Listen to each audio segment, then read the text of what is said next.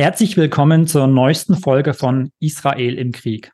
Mein heutiger Gast sitzt mir nicht in Berlin gegenüber, sondern ist aus Israel zugeschaltet. Ich freue mich, dass ich den Sprecher der israelischen Armee, Arieh Shalikar, bei mir im Podcast begrüßen darf. Guten Tag, Herr Shalikar. Shalom aus Israel.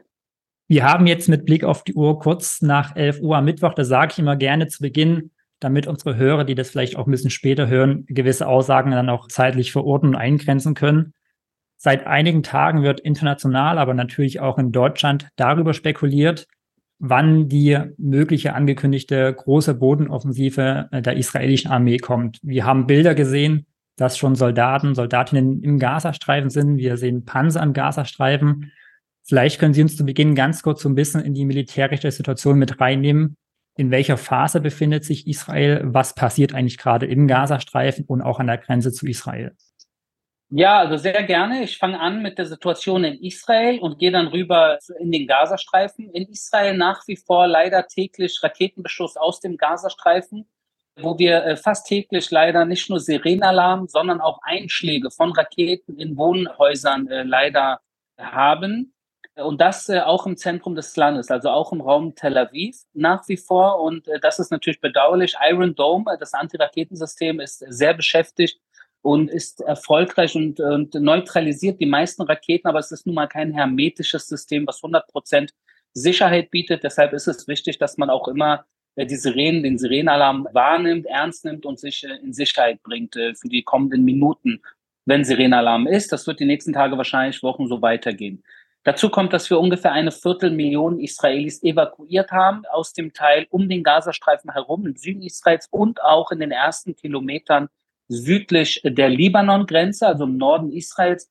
Das sind eine Viertelmillion Israelis, die proaktiv evakuiert wurden, um sie in Sicherheit zu bringen, im Zentrum des Landes, in Hotels, in Unterkünften, auch in Eilat. Und das ist, was wir auf unserer Seite tagtäglich natürlich dann auch äh, nebenbei managen müssen, sage ich jetzt mal, in der, in der in der Verteidigung. Und wenn wir kurz über Angriff sprechen, äh, da sind wir in den letzten Tagen aktiver geworden. Also wir sind jetzt in einer Phase, wo wir unseren militärischen Einsatz, unseren militärischen Einsatz im Gazastreifen on the ground, wie man so sagt, erweitert haben. Ja, das heißt, dass wir jetzt äh, nicht nur vom Meer und aus der Luft Terrorziele angreifen. Terrorziele, damit sind Terrorinfrastrukturziele sowie Terroristen selbst gemeint angreifen, sondern jetzt auch vermehrt mit Bodentruppen, die über verschiedene Ecken in den Gazastreifen äh, eingedrungen sind die letzten Tage und dort äh, nadelstichartig einerseits Terrorziele natürlich außer Gefecht setzen, jetzt auch im Feuergefecht immer wieder Terroristen töten, äh, wobei wir leider auch mittlerweile zwölf israelische Soldaten äh, zu beklagen haben, die ihr Leben verloren haben in den Kampfhandlungen und natürlich das große Thema der Geiseln. Wir reden über 240 Geiseln, Israelis und Nicht-Israelis, die im Gazastreifen von den Terroristen äh, gefangen gehalten werden, wo wir natürlich auch alles daran setzen, sie zu befreien. Auf die Geiseln würde ich dann gleich nochmal zu sprechen kommen. Sie haben gerade Nadelstiche gesagt und so ein bisschen schon beschrieben, wie das aussieht. Können Sie da noch ein bisschen detaillierter beschreiben, was sind diese Nadelstiche? Wo liegen dann vielleicht auch Gefahren für die Soldaten, die an diesen Operationen beteiligt sind? Also zum einen kann ich natürlich nicht ins, äh, ins kleinste Detail eingehen, weil man muss immer davon ausgehen, dass Feinde mithören und wir wollen natürlich die Überraschungseffekte, wie wir genau von wo was machen, den wollen wir für uns behalten. Wir befinden uns im Krieg mit einer Mörderbande, die am 7. Oktober 1400 Menschen auf israelischer Seite kaltblütig ermordet hat, darunter Kinder und Babys und Frauen entführt hat und so weiter und so fort. Und das ist eine Sache, wo wir wissen, dass wir natürlich hier in diesem Krieg mit aller Härte und ganz entschlossen vorgehen müssen, dass ein derartiges Massaker nie wieder stattfinden wird und dass wir die Hamas zur Rechenschaft ziehen dafür. Und mit Nadelstichartet ist natürlich gemeint, dass wir so, so schrittweise, so sicher wie möglich und so präzise wie möglich versuchen vorzugehen, nichts übereilen, nichts überhasten, um tatsächlich einerseits sowohl zivile Opfer unter den Palästinensern als auch zivile Opfer unter den Geiseln, den israelischen Geiseln vermeiden als auch äh, so präzise wie möglich die Terroristen und nur die Terroristen äh, treffen. Wir Bewohner des Gazastreifens im Norden wurden ja schon vor, vor zwei Wochen, glaube ich, aufgefordert, diesen zu verlassen. Liegen Ihnen Zahlen vor, wie viele Zivilisten oder wie viele Leute überhaupt noch jetzt im Norden verblieben sind weiterhin? Ja, also wir haben, äh, wie du, wie Sie selber gesagt haben, vor zwei Wochen angefangen, täglich die Zivilbevölkerung, insbesondere im nördlichen Gazastreifen, zu warnen. Und wir haben sie aufgerufen, bitte in den südlichen Gazastreifen zu gehen. Und zwar in ein Gebiet westlich von Khan Yunis. Das Gebiet heißt Wadi Gaza al-Mawasi. Das ist eine, eine offene, sage ich jetzt mal, ein offenes Gebiet, wo man sich jetzt für diese Zeit ansiedeln kann, wo Nahrung gibt und Wasser und Medizin und die Vereinten Nationen und so weiter und so fort, wo Menschen, das ist unschön, das ist nicht schön, genauso wie die Israelis, die evakuiert wurden, aber es ist Krieg und lieber, dass man jetzt die nächsten Woche, Wochen sein Leben in Sicherheit bringt, statt irgendwo im Feuergefecht verwundet oder noch schlimmer zu werden. Und im nördlichen Gazastreifen sind, wie gesagt, äh, ungefähr 800.000 Menschen diesem Aufruf die letzten zwei Wochen gefolgt, haben sich in Sicherheit gebracht. Es sind jedoch noch 200.000, 300.000 im nördlichen Gazastreifen geblieben, auch in den Hamas-Hochburgen, wie zum Beispiel Jabalia oder Rimal in Gaza City, gibt es nach wie vor viele palästinensische Zivilisten, wo man sich jetzt zwei Wochen, nachdem Israel aufgerufen hat, die Zivilbevölkerung sich in Sicherheit zu bringen, was eigentlich der Job der Hamas sein sollte als palästinensische Regierung im Gazastreifen, aber sie tun es nicht. Also tun wir es. Jetzt muss man sich fragen, wie kann es sein, dass immer noch Zivilisten äh, sich in der umgehenden Nachbarschaft von Terroristen befinden, in diesen Hamas-Hochburgen, ob sie eventuell Hamas-Mitglieder sind, islamischer Dschihad-Mitglieder sind, ob sie familiär verbunden sind, ob sie eventuell auf der Payroll von den Terroristen sind oder ob sie einfach nur solidarisch mit ihren Helden sind und sie mit beschützen wollen und für das große Ganze, den Dschihad, bereit sind, ihr Leben zu verlieren. Gerade auch vor dem aktuellen Krieg, aber auch direkt danach, äh, wenn Israel Luftangriffe äh, auf Ziele im Gazastreifen geflogen ist, wurde ja ganz häufig dieses Roof-Knocking praktiziert. Also man wirft quasi Bomben ohne große Sprengwirkung oder gar keine Sprengwirkung auf die Dächer ab, um einen Erschrecken, äh, Erschreckenseffekt zu erzielen, damit die Leute die Gebäude verlassen. Jetzt gibt es den Vorwurf, dass das nicht mehr passiert. Sie haben natürlich ganz andere Einblicke. Praktiziert das die israelische Armee weiterhin oder aufgrund des Evakuierungsaufrufes vor zwei Wochen äh, nicht mehr oder seltener? Also wir haben in den letzten zwei Wochen auf verschiedensten Wegen die, die Bevölkerung im Gazastreifen gewarnt. Eine der Wege ist über Drohnen Tausende und Zehntausende, Hunderttausende Flyer auf Arabisch auf die Bevölkerung äh, geschmissen, äh, wo drauf stand auf Arabisch, dass sie bitte sich in Schutz bringen sollen, dass das eine ernste Warnung ist. Und sie haben jetzt ein paar Tage und da wurde auch genau gesagt, welche Straße sie benutzen können, um sich in Sicherheit zu bringen. Das ist der eine Kanal. Der zweite Kanal ist, dass wir über die sozialen Medien und arabische Medien, da wo wir ran konnten, natürlich auch die Menschen gewarnt haben. Das heißt, auch diese Wege genutzt haben, weil die Menschen dort im Gazastreifen auch auf den sozialen Medien sehr stark unterwegs sind und dass das eine wichtige Sache ist, da sie auch anzusprechen. Und der dritte Weg, der sehr zentral ist, ist natürlich, dass wir Anrufe betätigt haben. Und zwar die 504 Einheit der israelischen Armee, die auf Arabisch Familienoberhäupte in Wohnungen angerufen haben, Dutzende, Hunderte davon und gesagt haben, hier spricht das israelische Militär da, wo Sie sich jetzt befinden mit Ihrer Familie, äh, wird es Kampfhandlungen geben, weil in näherer Umgebung gibt es Raketenabschussrampen oder Tunnel oder ein Hamas-Hauptquartier und so weiter und so fort. Und wir bitten Sie jetzt hiermit, diese Warnung ernst zu nehmen und sich aus diesem Gebiet zu entfernen, dem demnächst hier Kampfhandlungen stattfinden werden. Das sind alles Maßnahmen, die wir machen. Ich kenne kein anderes Militär auf der Welt, das so viel tut, um die Gegenseite, die Zivilisten der Gegenseite äh, zu warnen, bevor man zuschlägt. Wir reden ja jetzt immer über den Norden des Gazastreifens. Vielleicht können Sie ganz kurz erklären, warum der Norden jetzt aktuell so zentral ist und was mit dem Süden möglicherweise in ein paar Wochen oder Monaten passiert. Ja, eine gute Frage. Wir haben den Gazastreifen aufgeteilt in Nord- und Südteil. Und im Nordteil äh, befindet sich Gaza City, das ist die Hauptstadt, die größte Stadt im Gazastreifen. Das ist auch, kann man sagen, das Hauptquartier der Hamas. Wobei sie natürlich auch in den anderen Städten und Ortschaften äh, ihre, ihre Terrorinfrastruktur haben und ihre ihre Terroristen positioniert haben. Aber Gaza City ist äh, Zentrum. Und als Zentrum wollen wir das als erstes im Visier haben. Wir tasten uns langsam vor, befinden uns jetzt auch schon in umgehender Nachbarschaft, sage ich jetzt mal, von Gaza City aus verschiedenen Richtungen. Und die Zivilbevölkerung aus diesem nördlichen Teil haben wir ja gewarnt, wie schon besprochen, damit wir dort im nördlichen Teil jetzt erstmal die Terroristen zur Rechenschaft ziehen können und die Terrorinfrastruktur beschädigen, soweit es geht. Wo wir in zwei, drei Wochen sein werden oder in Monaten, kann ich jetzt äh, nicht wirklich drauf eingehen. Aber klar ist, dass auch jetzt, während wir sprechen, aus Khan Yunis und aus Rafir aus den, aus den palästinensischen Städten im südlichen Gazastreifen und auch im zentralen Gazastreifen auf Israel geschossen wird mit Raketen und natürlich wir darauf sowohl jetzt reagieren, als auch in Zukunft dort wahrscheinlich härter vorgehen werden, um die Terroristen auch dort im südlichen Teil zu finden. Jedoch werden wir auch hier Vorsichtsmaßnahmen für die Zivilisten äh, einbringen, wann auch immer äh, der Zeitpunkt kommen wird. Sie haben zu Beginn gesagt, dass das Ziel ist, die Hamas zu vernichten. Nun ist die Hamas ja nicht nur, oder sind nicht nur Terroristen, ist nicht nur militärische Infrastruktur, sondern ich würde sagen, ist ja auch eine Ideologie, die dahinter steht. Kann man diese Ideologie, kann man die Hamas in Gänze überhaupt vernichten? Naja, also wir haben erstmal am 7. Oktober gesehen, dass die Hamas äh, am, am, an, am Durst an Blut und an Unmenschlichkeit nicht vom islamischen Staat äh, zu unterscheiden ist, beziehungsweise sogar noch viel härter vorgegangen ist und unmenschlicher als der islamische Staat. Deshalb der Vergleich zwischen Hamas, islamischer Staat, Al-Qaida, islamischer Dschihad, das ist alles eine Richtung.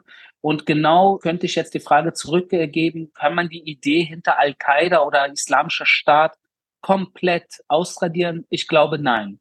Ich glaube, dass dieser radikal-islamistische Dschihad-Terror, der kommt immer wieder mit einem anderen Namen daher. Mal nennt er sich Islamischer Staat, mal Hamas, mal ist Al-Qaida und irgendwann wird es wieder was Neues geben. Und das ist natürlich ein, ein großer Feind äh, westlich-demokratischer Kultur, sowohl äh, bei uns hier in Israel als auch in Europa an anderen Orten auf der Welt. Und da muss man ganz entschieden gegen vorgehen. Die Idee wird man in dem Sinne, glaube ich, zu behaupten, äh, nicht vernichten. Aber man kann äh, die Terroristen unschädlich machen. Man kann ihre Terrorinfrastruktur immer wieder unschädlich machen. Und letztes Wort vielleicht zu dieser Art von radikal-islamistischem Terror.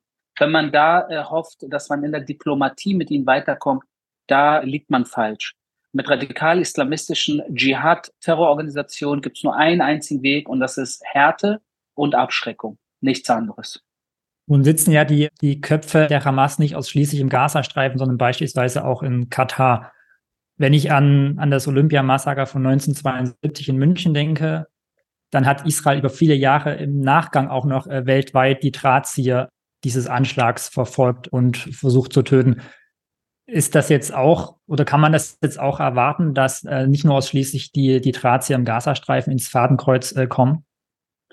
Also Ihr Vergleich ist auf jeden Fall richtig. Es gibt äh, zwei andere Vergleiche zu, der, zu, der, zu dem Massaker vom 7. Oktober, die ich kurz erwähnen kann. Das eine ist natürlich die Shoah, der Holocaust und äh, die Verbrecher, die damals Juden während des Holocaust, während des Zweiten Weltkriegs ermordet haben. Und wie bekannt zum Beispiel der Fall von Adolf Eichmann hat gezeigt, dass hier auch äh, die Juden und Israel auch Jahre später nicht vergessen haben und diese Verbrecher zur Rechenschaft gezogen haben. Und dasselbe auch mit dem Münchner Olympia-Attentat am 1972, wo auch Jahre später noch die Terroristen zur Rechenschaft gezogen wurden, und zwar bis auf den letzten Terroristen. Und genau dasselbe wird auch in diesem Fall passieren. Die Terroristen vom 7. Oktober, die auf israelischer Seite Menschen ermordet haben, verbrannt haben, exekutiert haben, misshandelt haben, entführt haben, Sie werden, wir werden sie mit diesen Verbrechen, mit diesen, mit diesen Verbrechen gegen die Menschlichkeit nicht davonkommen lassen, egal wo sie sich verstecken und egal wie lange es dauern wird. Nun sind Sie ja der Sprecher der israelischen Armee und jetzt kein Politiker in Israel. Trotzdem würde ich Ihnen gerne die Frage stellen, ob es eine Idee davon gibt, was nach der Hamas im Gazastreifen passieren wird. Ja, also wie schon gesagt, ich bin weder Politiker noch bin ich Repräsentant der Vereinten Nationen oder Ägyptens oder der Amerikaner oder der moderaten arabischen Welt, weil all diese Namen und Staaten und Gegenden und Institutionen, die ich gerade kurz aufgezählt habe, werden Mitspracherecht haben, wie der Gazastreifen nach diesem Krieg ausschauen sollte, beziehungsweise verwaltet werden sollte.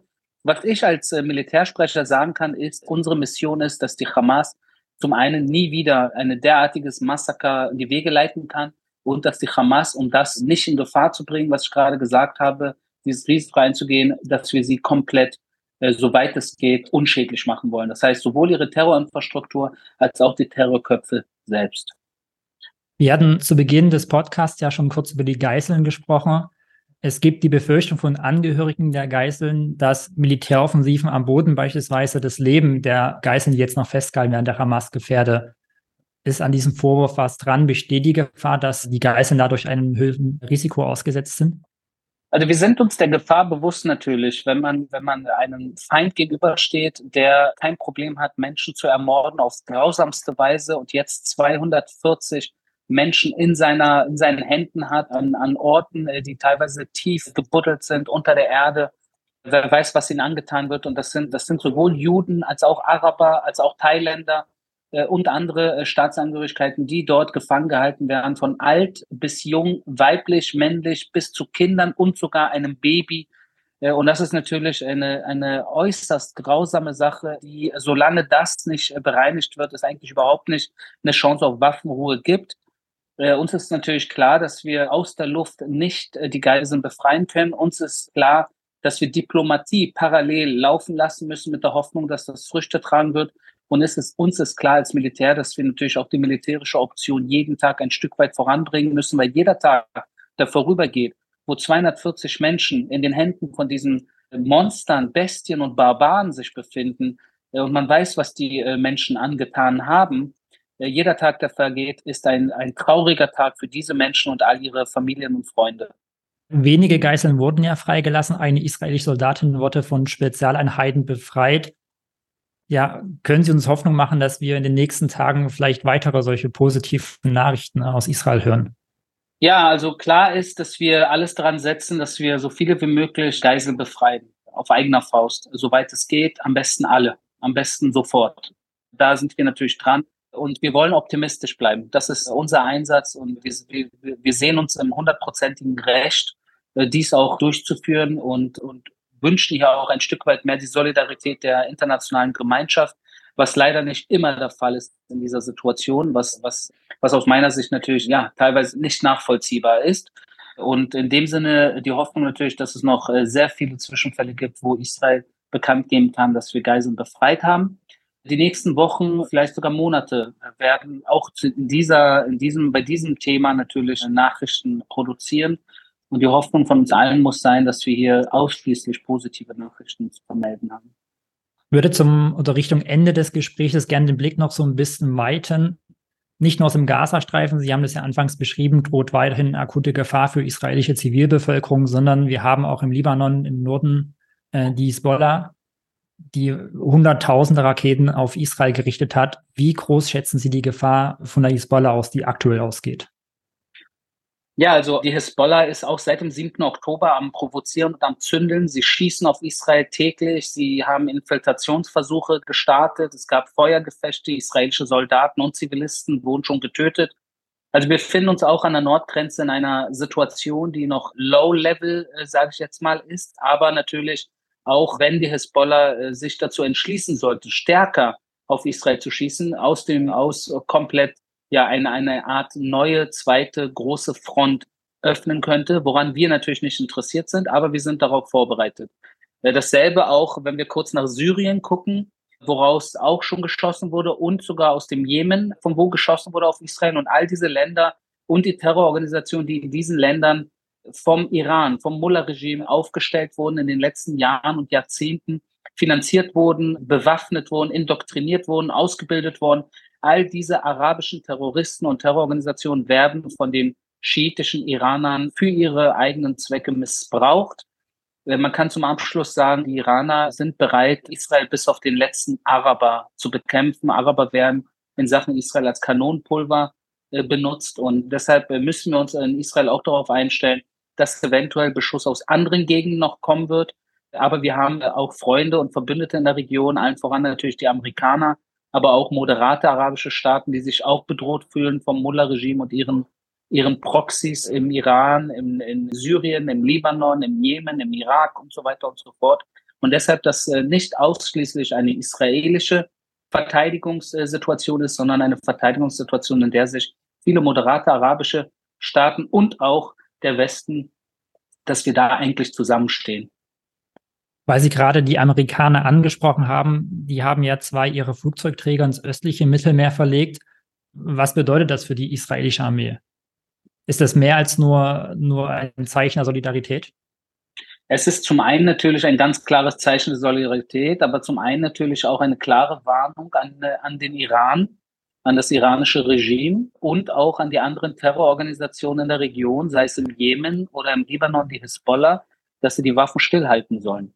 Sie halten die Waffen nicht still und jetzt gilt es abzuwarten, inwieweit sie ihren Beschuss fortsetzen werden. Und falls sie ihren Beschuss fortsetzen werden, welche Antwort vor allem aus, von den Amerikanern und von anderen kommen wird, um auch in dieser Situation einen Flächenkrieg zu vermeiden. Eine allerletzte abschließende Frage an Sie. Sie sind ja in Berlin aufgewachsen.